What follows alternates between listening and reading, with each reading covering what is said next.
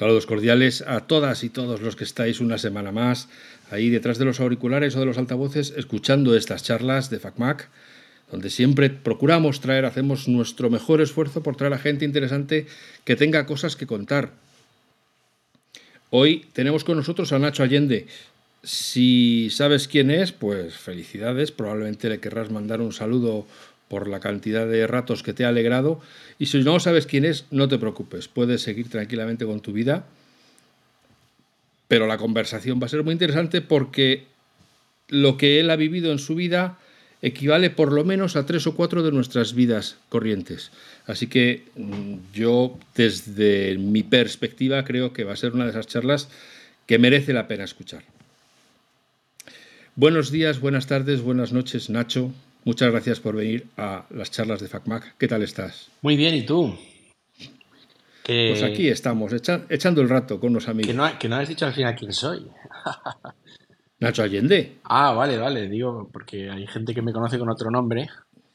Y claro, no sé. Pues por eso digo, es que me, parecía interesante que el que no, que el que solo te conozca por el otro nombre, que diga, ¿y, este y luego cuando vean quién es, cuando busquen, ah, vale, vale. vamos, me imagino que a lo largo de la conversación va a salir, pero es que no quiero, por una vez, a lo mejor en tu vida, Perfecto. Quiero que no quiero que nuestra conversación gire alrededor de tu otro nombre. Aunque lógicamente, como dicen los americanos, es un elefante en una habitación mm. y llegará un momento en que tengamos que hablar de ello. Pero me gustaría hablar de otras cosas de tu vida que no pues son estrictamente. Nacho Allende es el nombre eh, real, aunque mi nombre real es Ignacio, pero todo el mundo de, pequeñito me llamaba Nacho. Yo me quedé con el nombre de Nacho y, yo siempre he tenido una particularidad que se diferenciaba de los demás, que es que yo dibujaba, dibujaba muy bien. Entonces, allá donde iba, me ponía a hacer dibujitos y, toda la chavalería pues se quedaba ahí embobada, ¿no? Y, y digamos que también pues me daba un cierto respeto y por eso nunca he sufrido de bullying. Y, y luego mm, cuando llegué a, la etapa adolescente, pues me, vi muy atraído por el mundo del cómic y, mi vida era el cómic. O sea, leía cómics, dibujaba cómics y a, la edad de 24 años eh, saqué una revista de cómics que se llamaba La, la Comictiva en Bilbao, sin un duro. Eh, pedí una subvención al ayuntamiento de Bilbao y me dieron 1.200 euros, que con eso pude sacar dos números y luego a partir de allá me las ingenié para ir sacando más números. Al final saqué 20 números de esa revista y fue para mí la vida. Yo, esto me, me, duró hasta los 30, 31 años, que es cuando empiezo otra faceta de mi vida bastante curiosa. Pero digamos que hasta los 30 años yo vivo en Bilbao. Ah, mi vida mm, transcurre alrededor de los cómics, mm, no pienso en otra cosa y de repente, como un giro de guion inesperado, mi vida cambia a partir de los 30 radicalmente. Dejo totalmente los cómics y se inicia una nueva aventura. Pero una cosa que quería hablar contigo, porque para los que no lo sepan, Nacho Allende tiene página en la Wikipedia que ya dice algo eh, de él. Eh, eh, tu perfil, que es este de mente inquieta, que toca tantos palos de la creatividad, mm es un perfil que se encuentra mucho en esos años, vamos a decir, de la, de la democracia, lo que en Madrid se llamó la movida y en otros, en Valencia y en, Bilbao también hubo una, un resurgimiento creativo eh, con, la, llegada de la democracia, eh, que luego yo no veo que, que siga habiendo este tipo de personas multidisciplinares. Tú haces cómics, pero también has hecho música, por supuesto has hecho cine, has hecho eh, tenemos otros ejemplos, tenemos a Santiago Segura, tenemos a, al propio Almodóvar, de la iglesia. Paco Clavel, o sea, hay toda una serie de... A, Víctor Abundancia también es diseñador y es músico y es un poco que, dices, este tipo de mentes inquietas que surgieron con la llegada de la, de la democracia, eh, ¿por qué? O sea, ¿qué, tenía, qué, tenía la leche materna que, que os dieron? Eh, para que luego cuando llegó la posibilidad, de repente surgieran estos artistas polifacéticos, aunque luego cada uno se ha ido eh, enfocando en, su propia área. Claro, la vida te lleva hacia donde pues te encuentras más a gusto y, ganas más dinero. Pero yo es que siempre he sido eso, lo que tú dices, una mente inquieta, eh, una persona muy curiosa, nunca he parado quieto y, y entonces viendo que hay tantas posibilidades de hacer tantas cosas, porque estamos en una etapa, una época de la humanidad en la que se, se puede acceder a tantísimas cosas y se pueden hacer, pues yo he dicho, voy a, a, tocar todos los palos y, y, a probar esto y lo otro, ¿no? Eh, pero, pero, porque me divierte y me gusta. Y, y puedo, no tengo un trabajo de, camarero 12 horas al día que no me permite hacer nada, sino que apuesto por estas cosas y, voy tirando, ¿no? Entonces. También durante un tiempo, según he leído en esta propia página de la Wikipedia, estuviste vendiendo caricaturas por la calle. Sí, sí, sí, eso fue los últimos años de antes de llegar a mi gran cambio, antes de los 30 años, desde los 20, 26, 25 hasta los 30, iba cada verano a Mallorca y luego a las Sanfermines a hacer caricaturas. Y de hecho, hubo el, último año que estuve, eh, fue loquísimo porque nunca hice tantas caricaturas como ese verano me tiraba ocho horas sin parar, pero sin parar. O sea, fue una locura. Gané medio millón de pesetas en, ese verano, que era mucho dinero, y me tiraba seis, siete horas sin parar de dibujar. Y, acabé tan cansado, tan aburrido, tan, tan mal, que dije, mira, se acabó, no quiero volver a, dibujar más. O sea, por favor, quiero... ¿A cuánto vendías la caricatura? A dos mil pesetas. Era cuando estaban las pesetas, en el 98, 99. Para los muchachitos imberbes son 12 euros. Para los que no han conocido la moneda anterior. Me hacía gracia una vez eh, que, se quedó un, Yo tenía un amigo que era camarero y me miraba cómo hacía la caricatura y me dice, al terminar, me dice, qué cabrón, o sea, te has ganado en 7 minutos 2.000 pesetas, que eso es lo que, lo, que, lo que yo gano en una tarde poniendo copas. Y eso me hizo reflexionar, ¿no? Y hostia, pues, pues por aquí van los tiros. O sea, hay que hacer cosas que, te den mucho dinero en poco tiempo. Está clarísimo. Sin embargo, a la hora de la verdad, has dejado el, cómic o, el, dibujo como un, side project, una especie de hobby, y, y, bueno, la vida te ha llevado por otro camino. Sí, exacto. Sin embargo, acabas de presentar tu segundo volumen, tu segunda historieta de, Mariano Malahostia. Estás todavía en la promoción. El tercero, el tercero, sí. El tercero, perdón. Sí, bueno, segundo de la nueva etapa, pero sí, el tercero.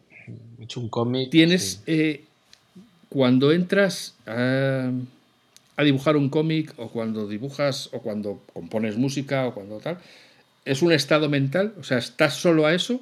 ¿O eres multitarea que puedes estar con una mano pensando en una canción y con la otra haciendo un monigote mientras estás pensando lo que vas a hacer la semana que viene. Yo lo llamo teoría de las burbujas. Yo a veces estoy en una burbuja que puede empezar, por ejemplo, leyendo un día que me ponga a leer cómics y de repente descubro un autor que me llama mucho la atención y me gusta y entonces empiezo a investigar ese autor, me compro más cómics de él, empiezo a leer incluso llego a intentar imitarlo, a dibujar, y, eso provoca en mí que, yo quiera dibujar. Entonces, yo cuando estoy en ese estado en el que ya estoy metido en un rollo, en una burbuja, que me llamo, encerrado en un mundo en que quiero desarrollar, quiero dibujar, quiero hacer, a mí no me hables de otras cosas, porque no me interesa, yo solo quiero eh, hacer eso. Por ejemplo, otra burbuja, cuando leo un libro que me gusta, y me inspira y digo, joder, si es que esto lo tenía que hacer yo, tendría que contar yo mi, la historia de mi vida como lo cuenta este tío y fíjate qué ideas más buenas, ah, pues voy, yo voy a, entonces cojo, me pongo a, a, escribir ideas que tengo, le empiezo a dar forma, bueno, pues yo entro en la burbuja de la literatura y no me saques de ahí, no me digas que hay que dibujar porque no puedo dibujar. Es decir, que son cosas que son mundos que, que me meto, que me duran más o menos una semana, a veces dos, a veces cuatro días, pero que estoy metido hasta las cejas.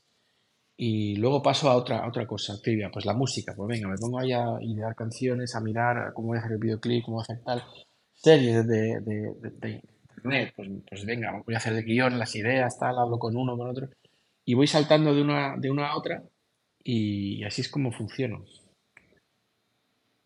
Sí. ¿Eso es algo que te permite hacer el tener dinero o siempre ha sido así? Siempre ha sido así, pero con cuidado porque tenía que dedicar tiempo a, buscar algo que me diera dinero. Pero siempre he sido bastante anarco y he hecho lo que he querido. No me ha importado tener muy poco dinero, entonces mm, pues me, abandonaba a mis, mis experimentos y mis investigaciones. También me dio por los videojuegos, también por jugar a videojuegos de estrategia o, de, o el FIFA, que estoy enganchado al FIFA del fútbol. es una cosa muy marciana, pero.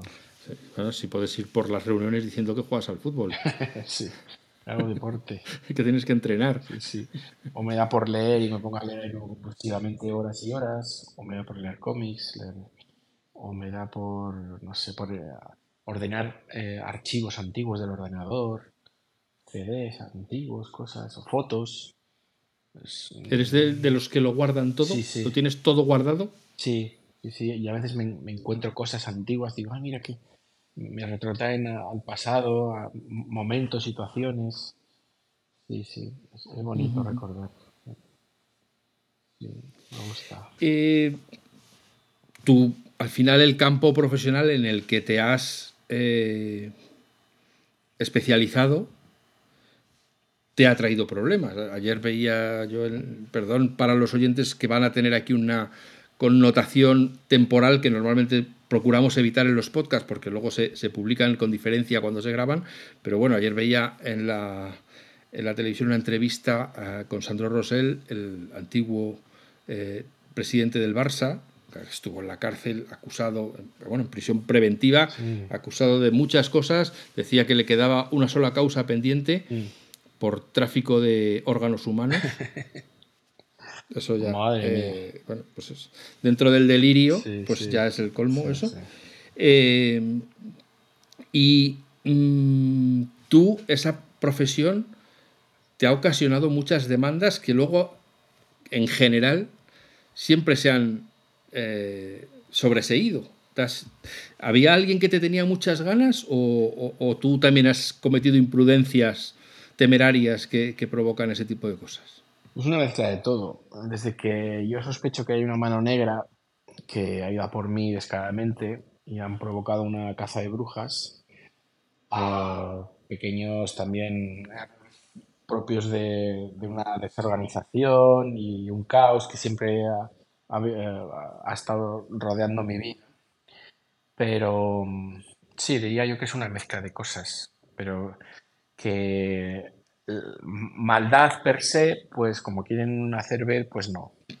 Yo no busco hacer daño a nadie, ni aprovecharme de nadie, ni, hacer cosas que sean que estén fuera de la ley, vamos. A pesar del éxito de tu web, de tu web que se llama putalocura.com, eh, parte de esos problemas han sido o pueden venir ocasionados por tu eh, digamos, deliberado amateurismo de esos vídeos poco caseros que, se provocan y que te hacen llevar a lo mejor la pues eso la organización también de una manera un tanto amateur o no o no tiene nada que ver no bueno yo siempre digo que empecé haciendo esto sin, sin tener ni idea. Yo no había estudiado empresariales ni economía ni nada. Yo fui improvisando poco a poco según iba haciendo vídeos y pues luego cogí una secretaria, luego un montador de vídeo, luego un grupo de asesores, luego un abogado, pero se dieron eh, unas casualidades que solo se dan una vez en la vida y fruto de eso pues me, me metieron en la cárcel. acompañado todo de, de, una especie, como digo, de, mano, de mano negra ¿no? Y de ganas de meterme en la cárcel, porque realmente si se hubiese hecho todo por parte de la policía de otra manera, pues no se hubiese llegado a esto, pero no sé, parece como que había ganas de, joderme el chiringuito. ¿Pero esas ganas de joderte el chiringuito venían de la propia industria o era la sociedad bien pensante que te ve como una especie de amenaza eh, para los buenos eh, para, pues, para los buenos cristianos. A día de hoy sigo. a los cuales perviertes. Claro, a día de hoy sigo sin saber quién está detrás. Tengo la certeza de que hay alguien detrás. Puede ser una compañía de la competencia, puede ser un padre enfadado, puede ser eh, grupos feministas con mucho poder, o sea, puede ser alguien que no sé quién puede ser, pero que ha, movido hilos, pero claro, como digo, esto es una teoría, ¿eh? no, no, estoy afirmando nada porque no tengo pruebas, pero, pero si nos ponemos en modo conspiranoico, pues claro, ah, podrían ser muchas personas o muchos estamentos, entonces, porque en realidad la realidad es que el 90% del caso se ha, caído, se ha, se ha, sobreseído y archivado. Eh, se han descubierto que ha habido denuncias falsas y, está la cosa en el aire todavía. Pero al, denunciante falso le ha, le ha caído algo, le ha vuelto la pelota o no, o se, ha quedado ahí. De, pero bueno, como, como, eres tú el perjudicado, pues, pues algo, algo habrías hecho. Es que hasta que no se haga el juicio, eh, y llevo siete años esperando, no se sabe, no se sabrá nada. está todo en el aire. Ya, o sea que todavía estás pendiente de juicio. A día de hoy yo soy inocente, yo soy presunto culpable. Pero lo que sí se sabe es que hay, mm, ya te digo, casi el 90% del caso de todas las gravísimas acusaciones se han caído, se ha archivado. El juez ha dicho esto es mentira, esto no va a ningún sitio, esto, porque obviamente, y esto es un poco mi, mi carta Joker, es que eh, si realmente fuera verdad de todas las cosas que me acusaban, pues yo obviamente no podría seguir ejerciendo mi, profesión y estaría en la cárcel.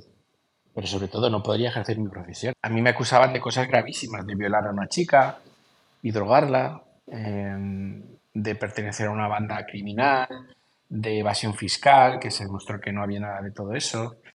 Bueno, y un montón de chicas que salen contando batallitas que al final también el juez lo desestimó porque no era todo un disparate, vamos. Se, se, se, demostró a dos chicas ahí que, que mentían y lo, y lo, reconocieron, que habían mentido, eh, empezaron a llorar, un, un, drama, un circo, un circo de cojones. Pero claro, hasta se supone que hasta que no acabe todo esto, pues no, no se podrá contar toda la verdad. El problema está el daño que ha hecho la, la prensa contando solo una parte y, no, no contando todo lo que tiene que lo que realmente ha pasado. Esa es la historia. Ya. Me gustaría, aunque fuera brevemente, eh, incidir en una persona que, pues eso, vamos a decir, un chaval de Bilbao, que se empieza haciendo cómics, que acaba eh, profesional eh, del porno y de repente entra en la cárcel. Eso me imagino que tiene que ser un absoluto shock ¿no? para, para, tu mundo. Quiero decir que, es, que eso sí que no lo viste venir. Me hizo mucha gracia cuando ya salí de, la cárcel. busqué cosas por internet y encontré un programa de Euskal Televista de un presentador que cuando dio la noticia se volvió loco. Porque yo le conocía, yo me reía mucho con él, era, era amiguete y el tío decía, pero no puede ser, pero que este chico ha trabajado aquí en Euskal Televista, es un chico muy majo, pero ¿cómo le han metido en la cárcel? ¿Pero, pero qué ha hecho? Pero, ¡Ay, por Dios! Se ponía así, ¿no? Era muy gracioso.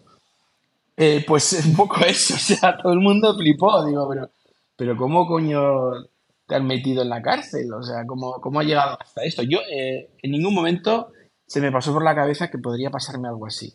Y estuve días sin saber por qué estaba ahí dentro. O sea, yo dándole vueltas y vueltas y digo, ¿pero qué he hecho mal? ¿Qué ha pasado aquí? Y claro, cuando ya por fin te enteras y te das cuenta de que la mayoría de, estas acusaciones son falsas, digo, pero, pero bueno, ¿pero esto qué es? Pero, pero, pero, pero...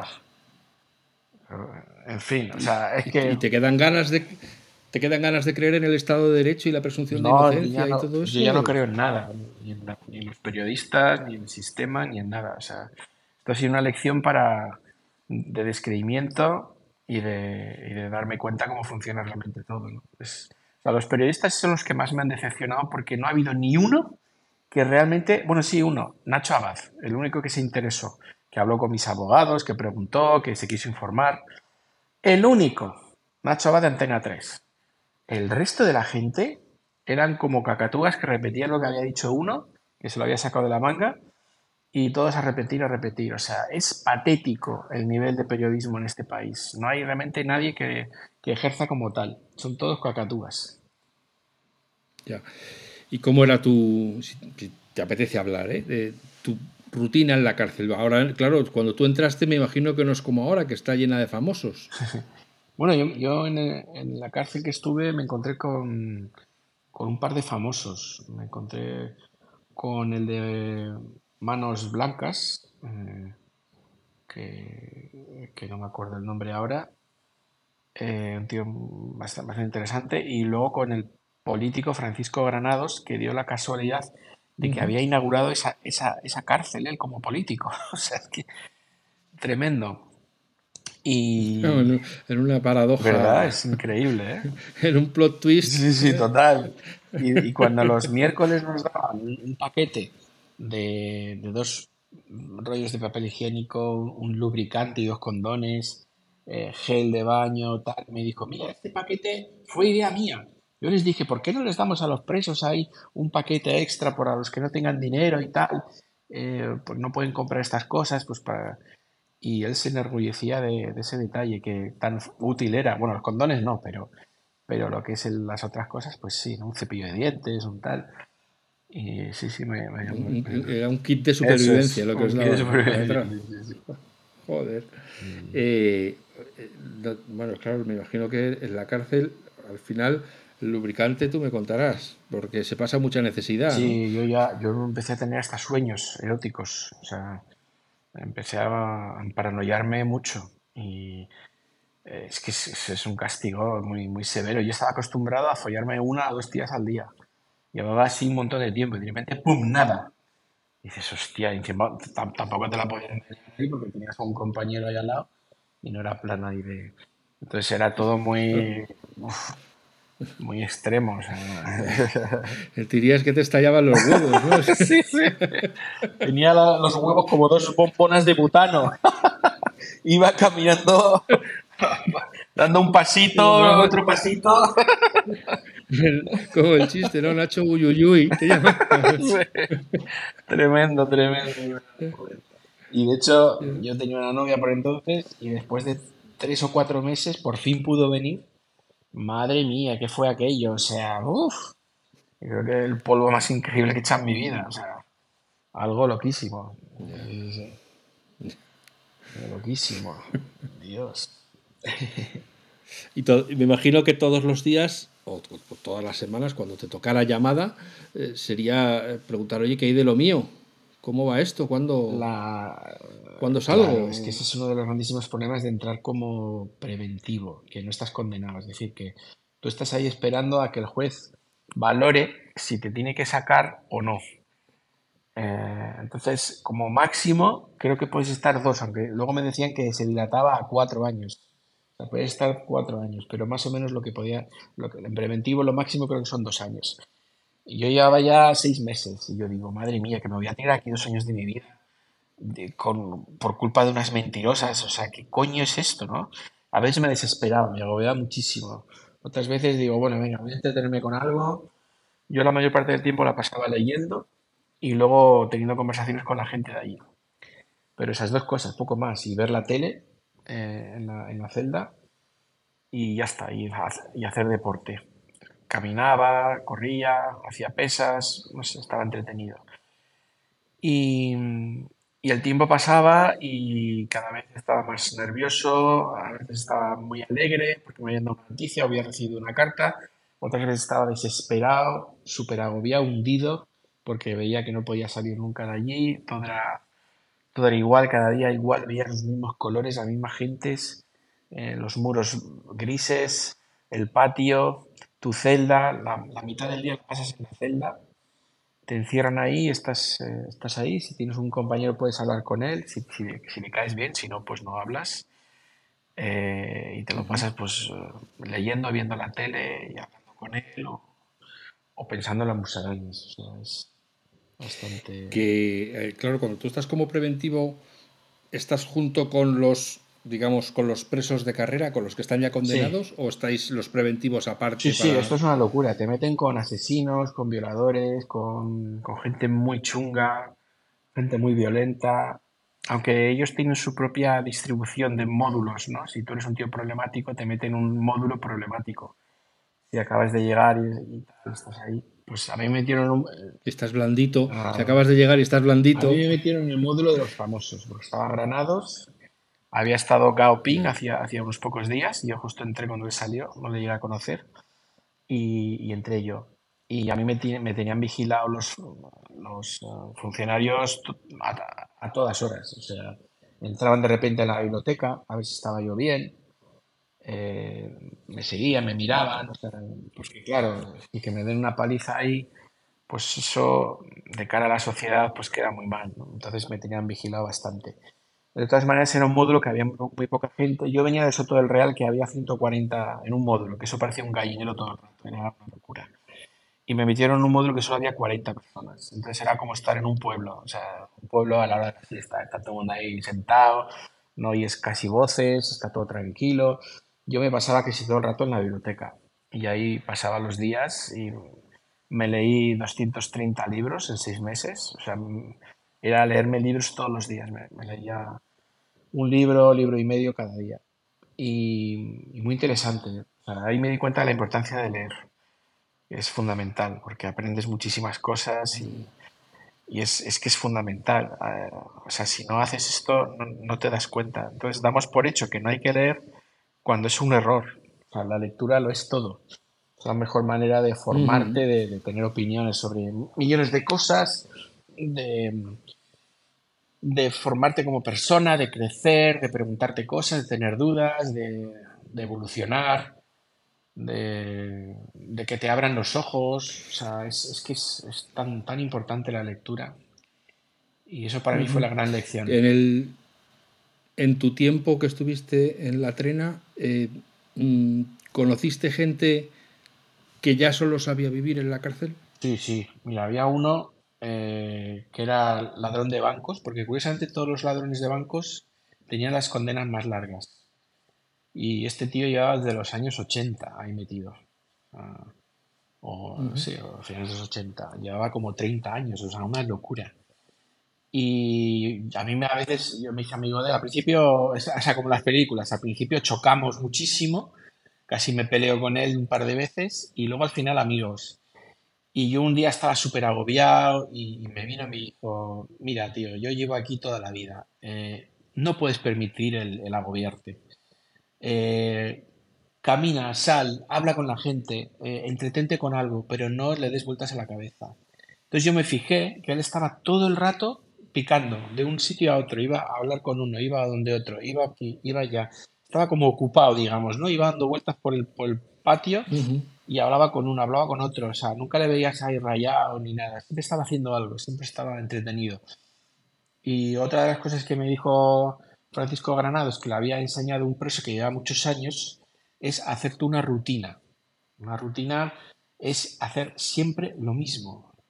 Entonces yo eh, empecé a hacerlo también y los días pasaban, pero rapidísimos, porque allí un día más es un día menos, o sea, vas ganando, ¿no? Vas ganando tiempo eh, y entonces él, Francisco Granados, hacía eso, o sea, a tal hora leer, luego a tal hora jugar al dominó, luego eh, salía a caminar, luego salía a correr, luego a hacer no sé qué.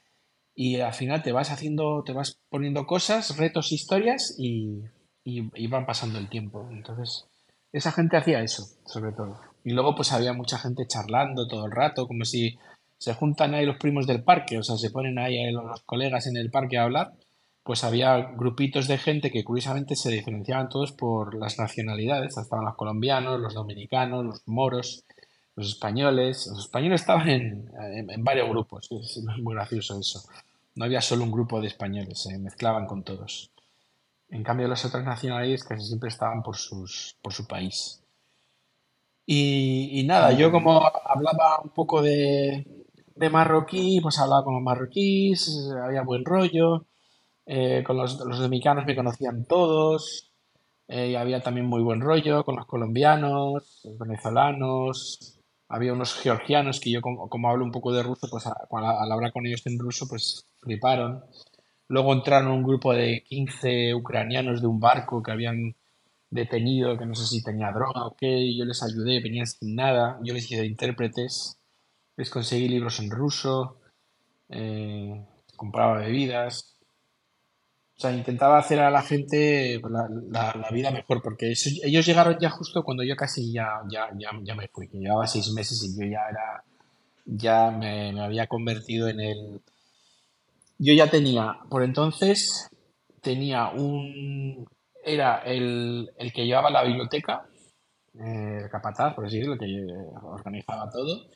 Tenía un tío que me limpiaba la, la, habitación, tenía tres tíos que me daban comida a cambio de cigarrillos, tenía un grupo de seis personas que eran mis fieles y me defendían o estaban conmigo siempre.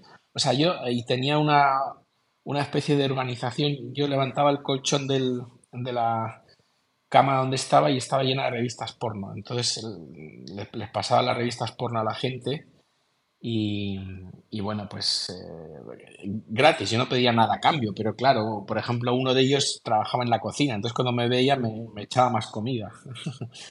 o el otro, el otro me hacía un favor. Pero cómo, pero cómo llegan, perdona esta pregunta de intrahistoria carcelera, eh, ¿cómo llegan las revistas eh, porno ah, a ti? porque le dije a mi novia que me mandara revistas por correo, entonces me las mandaba por correo.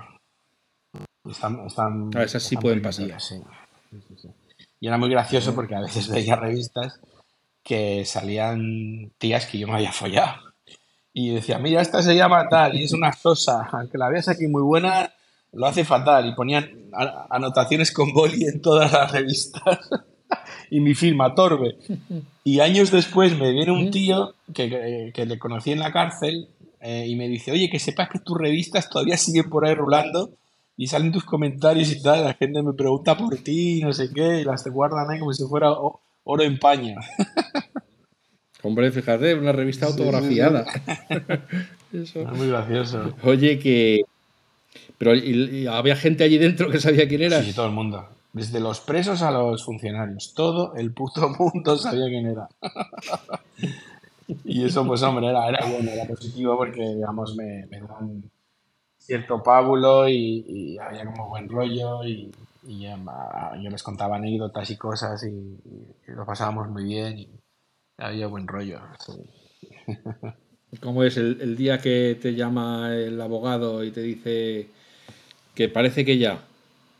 Pues no fue así porque, bueno, me dijo que creía que podía ser, pero no me quería dar ilusiones, pero siempre estaba así, entonces yo ya hay un momento en que no me lo creí. Entonces Claro, es que tiene que ser absolutamente erosionante, ¿no? El pensar que te. No, porque me venía abajo. Que esto ya está y que, y que luego sea que me no. pasó eso, que me decían que casi estaba y yo tenía tan, ansia, tan ansiedad que, que, hice la maleta ya. O sea, quité todo y luego me dijeron que no. Entonces fue un palo grandísimo. O sea, yo aquí no me voy nunca, esto es una mierda.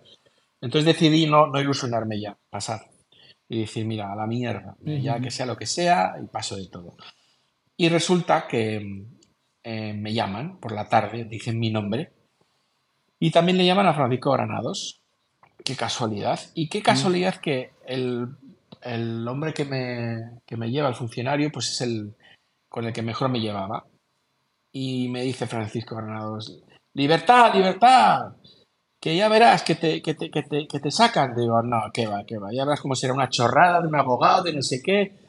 No, no, que sí, que sí, me dice el funcionario, que a estas horas cuando llaman es porque hay libertad. Y digo, no, no, que no, que no, paso, paso de creérmelo. O sea, pues llego allí, me recibe una señora y me dice, hola, eh, soy la amiga íntima de la madre de, un preso que está aquí, te quiere dar las gracias porque le has ayudado mucho, eh, le has animado, le has... Eh, pues yo, yo siempre hablaba con un chico que era ladrón y hablaba muchísimo con él y le decía cosas que le hacía pensar y, y le, más o menos le decía que tenía que cambiar de vida, que tenía que hacer las cosas de otra manera.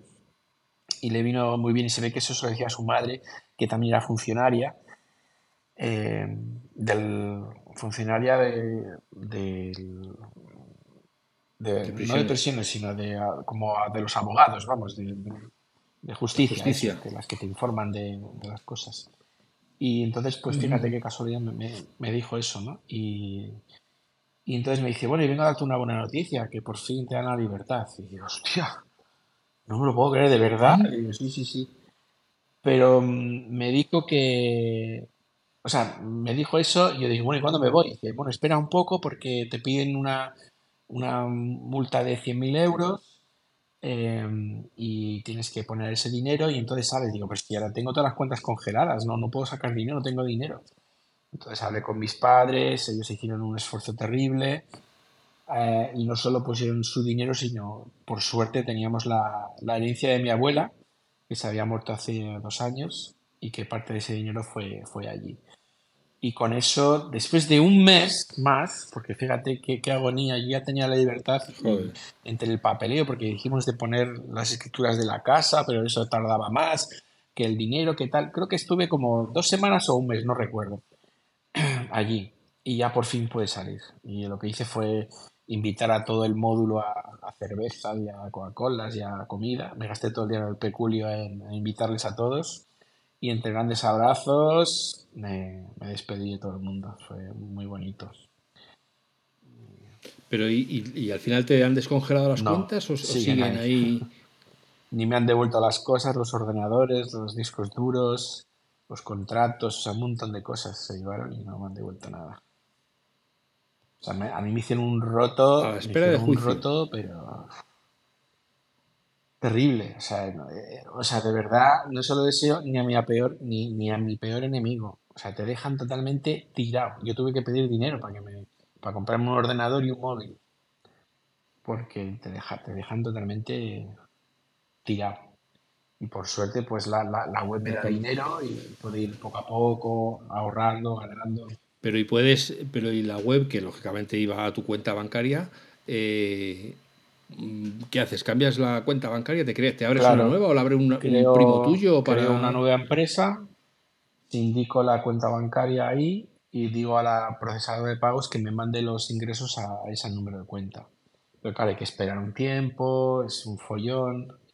Y claro, hubo ahí como dos o tres meses que no, no podía hacer nada. A, todo esto, los socios que tenía me, dejaron en la estacada, me, abandonaron, dejaron la web parada, que podían haber hecho cosas, dejaron la web parada, luego para recuperar el dinero también tardaron la vida, el asesor que tenía también, o sea, todo, todos los trabajadores que tenía, todo, todo. Yo, yo, me quedé como, como en, la calle, con un taparrado. O sea, fue increíble, increíble. Ah, a perro flaco. pulgas, o sea, brutal, brutal. Y ahí fue como volver a empezar. O sea, como cuando te compras un. Como cuando haces el modo carrera del FIFA con el Alcorcón, o sea, con un equipo ahí de segunda, súper cutre, y vas poco a poco, poco a poco, comprando un jugador, ganando partidos, tal, y vas subiendo y de repente estás ganando la Champions, ¿no? Que es lo que estoy ahora, ganando la Champions. Pues, pues eso. O sea, es acojonante, pero. Y a mí eso, te digo una vez, es que me encanta. Me encanta estar ahí abajo y subir otra vez. O sea, no sé por qué. Y lo, he hecho varias mm. veces me, me, pone eso. O sea, es como, ah, sí, ah, que me pones en esta prueba, pues ahora te vas a enterar. Ahora voy a. ¿De los socios te deshiciste? Sí, o... sí pero con denuncias, porque se quedaron dinero, jugaron muy, muy sucio. Ya, ahora, ahora sí, la, web es tuya. Y, y, está a pleno rendimiento, dices. Cada vez más. ¿Cómo, ¿Cómo, empezó? O sea, puta locura empezó eh, porque claro, ahora, ahora es de suscripción. Si quieres ver los vídeos, tienes que suscribirte. Pero originalmente también era así. Desde el principio era suscripción o empezó gratuita y llegó un momento en que viste que el modelo había que cambiarlo. Empezó gratuita. Bueno, la web empezó en el 96, pero fue una, era una web de artículos y de cachondeo. Luego, eh, y se llamaba la página de Torbe. Eh, después, en 2001 más o menos, creo que fue en 2000-2001, ya registré el dominio putalocura.com. Creo que fue en el 2000. Y en el 2001 eh, saqué mi primera serie porno, Torbi y sus cerdillas. Que era un porno así friki, divertido, muy loco, muy, muy gracioso. Un personaje con gafas y dientes y tal. Y eso pegó bastante porque no había nada así. Entonces eh, empecé a hacer, pues. Eh, primero creo que sí, ya me acuerdo. se vendían los vídeos por SMS. Entonces me hablaron de un sistema de pago eh, americano, de Visa, que podía poner. Entonces en 2003 o 2004 ya puse el sistema de, pago por, por, Visa, pero también tenía SMS, que en esa época funcionaba muy bien. Y a partir del 2004 es cuando arranco, más o menos, sobre todo 2005, que ya saco pilladas, saco el padre Damián, saco los bucaques y empiezo a hacer pues un porno así diferente, divertido para, para la gente que, que pues eso es española, ¿no? Sobre todo y latinoamericana. Y en 2005, además, en 2006 empieza la tarifa plana. Entonces la gente puede navegar más por internet, em, se pueden bajar vídeos y empieza el movimiento. Y de 2006 a 2012 es la locura. O sea, esto crece de una manera exponencial. Soy, durante muchos años soy el único que hace porno en español en España, no había nadie más. Eh, entonces me hago mundialmente famoso, no solo en España, sino también por Latinoamérica. Y todo, eh, entonces empiezan eh, programas de televisión, revistas, empiezan a hablar de mi web, salgo en 21 días con Samantha Villar, Em, bueno, estoy, digamos, en la cresta de la ola, ¿no? Eh, no paran de ver chicas guapas, o sea, es, un escándalo. Y en 2013 empieza, empieza todo a torcerse, porque hay una chica, una actriz, que, me quiere joder. O sea, una, una ex, precisamente, me, había liado con ella, y me, y me empieza a joder. Y esta fue realmente la que puso la primera denuncia falsa que luego se ha, archivado todo y se ha demostrado que es falsa, que estoy esperando a que acabe todo esto para denunciarla por denuncia falsa. Em, y empieza a liarla. Empieza, bueno, me, manda dos tíos para robarme a casa, nos pasar por policía. Cuando lo denuncio, el juez no me cree y lo archiva. O sea, y digo, ¿pero qué hostias pasa aquí? O sea, coño, que, que, al entrar en mi casa ya me han robado. Bueno, en fin. Eh, y empieza todo a torcerse. Y luego los trabajadores que tengo también empiezan a, a robarme, eh, asociarse con otros, o sea, a, ver mal rollo. Y yo que estoy centrado en la producción de, contenido, pues no me doy cuenta y me empiezan a engañar, a estafar y empieza a irse todo a tomar por culo. 2014, 2015, se me pegan gente que me estafa, eh, pierdo mucho dinero, me vuelven a estafar otra vez y otra vez y otra vez, o sea, porque estaba muy mal asesorado en su día, muy mal asesorado. Y ya cuando ya estoy intentando, tengo que echar a todo el mundo, eh, porque ya no me quedaba dinero, porque tenía un asesor que había cogido que me había engañado y se había llevado todo el dinero. Y cuando ya no me queda nada, eh, ya estoy remontando solo con una persona trabajando para mí, ¡pum! Viene lo de la cárcel. Y ya es como que digo, bueno, pues ya está. O sea, si querían eliminarme, ya lo han conseguido. O sea, hasta, aquí, hemos llegado. también eligieron bien el momento, ¿eh? Eligieron bien el momento. Es que es como un pico, o sea, de, de 2006, 2005 a, 2012 va para arriba, arriba, arriba, arriba. De 2012 empieza a bajar hasta 2016, totalmente abajo del todo. O sea, fue eso. Y entonces eh, meten en la cárcel y ahí hay, es como si se, se, para de repente todo, ¿no? Como si que la gente se queda paralizada, todo el mundo, el tiempo se detiene y entonces empiezo a darme cuenta de todo, ¿no? O sea, yo me di cuenta allí cuando veía los programas de Chicote en la tele, porque claro, ahí ves tele, mm, yo veía que, que, Chicote dejaba claro que ahí había gente que no valía, que, que estaba perjudicando el negocio, ¿no? Y, y el dueño no lo veía. Digo, pero tío, que tienes un cocinero que te está jodiendo el negocio, que lo está haciendo todo mal, pero ¿cómo no te das cuenta? Y Chicote se daba cuenta de que lo decía, ¿no? Y, y digo, hostia, si es que a mí me pasa lo mismo yo era ese empresario que no veía que el cocinero era un, hijo de puta que te está reventando el negocio, ¿no? Y, gracias a los programas de chicos, pues yo aprendí mucho y entonces empecé a reflexionar y a darme cuenta de toda la gentuza con la que había estado en todo ese tiempo, ¿no?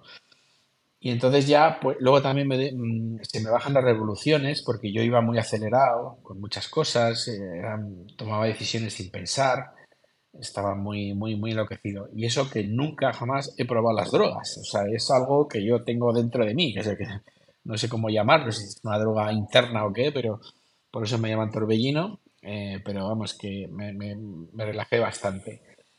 Y, eh, y, leí, hice deporte, entonces ya me tomé la vida de otra manera. Y luego ya cuando salí, pues poco a poco, poco a poco, fui como una hormiguita volviendo a hacer las cosas, a crecer, a mejorar, a cambiar y tal, hasta que ya por fin ahora pues está bastante bien, me van a pasar muchos años, ¿no? Pero, pero bueno.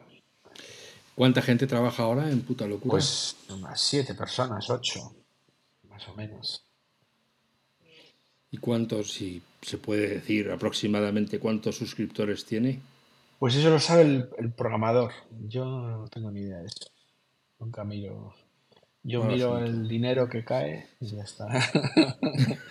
que es la traducción de los, que, los, suscriptores.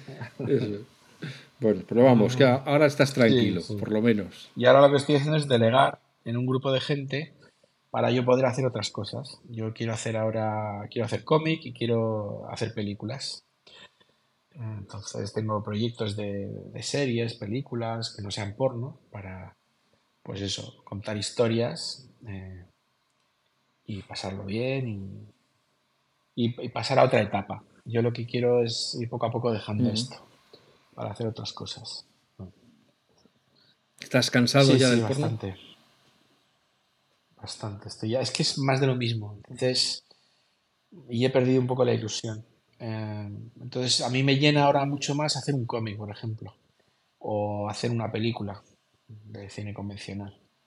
Y en eso están ahora mis, mis ilusiones y, mi energía. Eh, yo sigo haciendo lo otro, pero... Aún así sigues... Mm.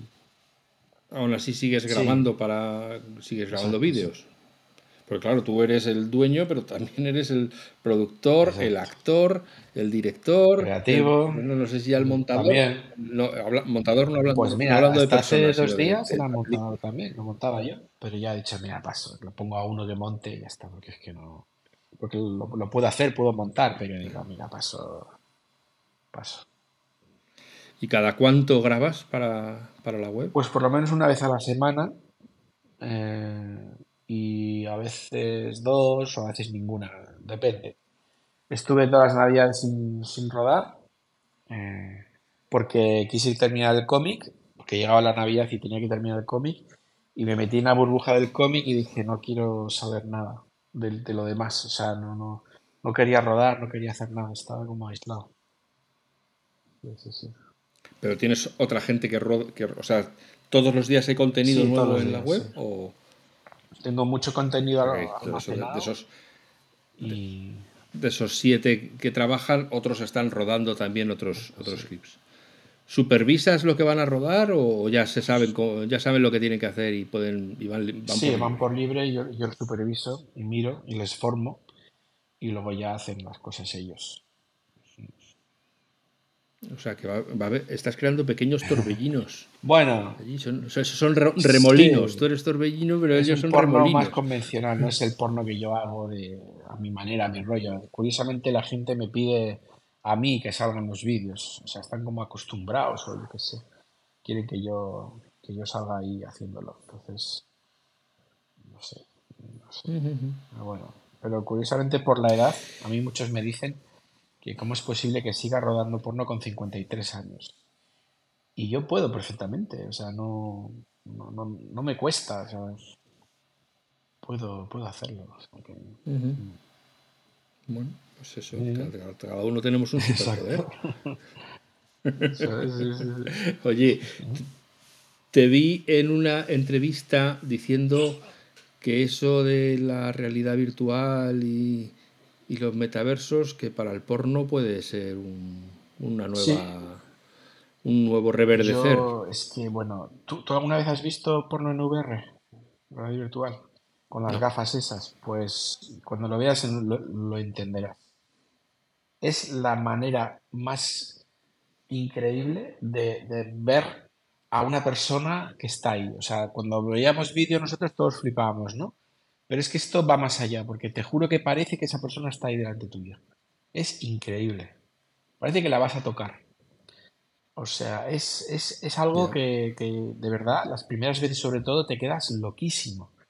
Luego ya el ojo se acostumbra un poco, ¿no? Pero las primeras veces que ves eso dices, madre mía, y que esa persona está aquí, al lado mío, la puedo tocar. es increíble. Y eso en porno, pues es. Sí, solo que no, eso, eso no aumenta aún más la frustración. No, porque. la puedo tocar, pero no. pero, pero no creas, es, morboso, porque me parece que está ahí, entonces dices, hostia, que está ahí. Que... Sí, sí, es otra, historia, sí. Ya. La cuestión es cómo vas a. O sea, o sea, ¿tú crees que vas a. ¿Qué puta locura acabará teniendo contenidos en realidad virtual para. Sí, sí, de hecho ya he hecho la inversión, me he comprado cámaras y un ordenador nuevo y estamos ya en ello. O sea, estamos haciendo la página web y hemos grabado ya como veintitantas escenas y estamos a tope. Y entre poco empezarán a venir actrices súper lindas y caras y, vamos a ello. O sea, sí, sí, sí, esto va para adelante. Eso será, como suele hacer Apple, eso será una suscripción aparte, ¿no? Eh. Exacto, sí, otra historia. Tú en tu, ya por venir a la tecnología, que es un poco lo que nos, lo que nos mm. conecta, en su día lo que fuiste fue un disruptor. Pasaste del donde todo el mundo estaba haciendo, no sé si VHS o CD-ROMs o DVDs, eh, tú dijiste, pero es que esto mm, se puede hacer de otra manera, mucho más barata, mucho más mm. rápida y mucho más ágil que con todas estas producciones que luego tardan un tiempo en llegar a la gente. Y ahí les dejaste a todos, pues eso, compuestos con su industria y tú te llevaste el mercado, como has dicho, eras el único que lo hacía. Y por eso me odian todos los del sector offline de, de porno. O sea, yo he sido Que ahora mismo están, están relegados a las gasolineras, ¿no? Yo todavía veo, en las gasolineras todavía veo los, las, los burros esos con, con cintas VHS o con... el DVD y el VHS. Y estos se aferran a eso. Y además me decían siempre lo mismo, ¿no? Es que eso del internet, eso te piratean todo, te lo roban. Como si no tenéis ni puta idea. De hecho, lo de eso que te dije de la mano negra hace tiempo, yo sospecho que pueden también haber sido estos porque están organizados con una asociación. Y vete a saber, vete a saber, si igual han hecho algo por, por joderme, no sé. Como vivimos en un mundo corrupto, pues vete a saber, ¿no? Si el odio que tiene hacia mí se ha convertido en eso. Pero, pero vamos, que yo he sobrevivido, estoy aquí, eh, me ha hecho más fuerte, porque no mata te hace más fuerte. Y ha sido muy interesante porque ha sido la experiencia más increíble de mi vida me hace gracia porque hay un vídeo en YouTube de cuando que me entrevistan en la en la tele nada más salir de la cárcel y me preguntan, bueno, ¿qué, qué tal? ¿Cómo estás, Torbe? ¿Y cómo ha sido esto de la cárcel? Y yo le digo, le dije, me hizo mucha gracia porque le, dije algo así como que esto ha sido la experiencia más enriquecedora de mi vida. y digo, madre, pero ¿cómo se me ocurrió decir eso? Bueno, pues porque pachulo mi pirulo. La gente vienen buscando que te hagas ahí el, el drama, que montes el drama. Y, y, y, dramas los justos. Ah, bueno, oye, pues.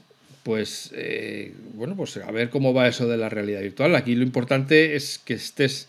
Me imagino que el, el dilema del disruptor es que no llegue un momento en que te acomodes y llegue otro que vea el hueco y te acabe disrupcionando a ti y tu propio mercado, ¿no? Por eso, por eso quería comentar lo de la realidad virtual, porque es la siguiente frontera, parece que va a ser. Están, es que ahora eh, todos estos de Facebook y no sé quién eh, van a sacar un casco nuevo, que van a tener las gafas, los de PlayStation también, o sea, van a meter, van a meter mucha caña con eso, entonces pues ya te digo que de aquí a unos años lo de las gafas va a ser algo normal, va, a tenerlo todo el mundo. Y porque es que da un juego eso increíble, o sea, es, una pasada. Entonces, por ahí van los tiros, yo creo. Yo siempre he sido muy visionario, yo le dije a mi hermana hace muchos años, hazte una web de recetas, le dije, en YouTube, hazte una web de recetas. Ah, que no tenga tiempo, que no puede... Bueno, pues los que lo hicieron ahora están forrados. O sea, pues eso, hay que, hay, que estar, hay que ser rápido, hay que ver el, negocio y ser rápido, pum, pum. Y ya está. Esa es la historia. Bueno, amigo pues Nacho, muchas gracias por haber encontrado este rato para contarnos tu trayectoria, tus, todas tus idas y tus venidas. Iba a decir tus andadas y tus corridas, pero, pero me voy a dejar con las idas y las venidas. pero ah. Pero, eh, pues eso, que muchas gracias de corazón por haber encontrado este rato para venir a, FacMac a charlar de, toda una trayectoria gracias a la tecnología. Eh, y a vosotras y a vosotros que habéis estado ahí, gracias por acompañarnos en este viaje con tantas paradas de Nacho Allende, de Torbe, eh, que sin duda, pues tiene, bueno, aquí hemos contado el arco de su vida, pero seguro que si descendiéramos a los detalles podría estar contando anécdotas durante 24 horas seguidas y no se le acabarían.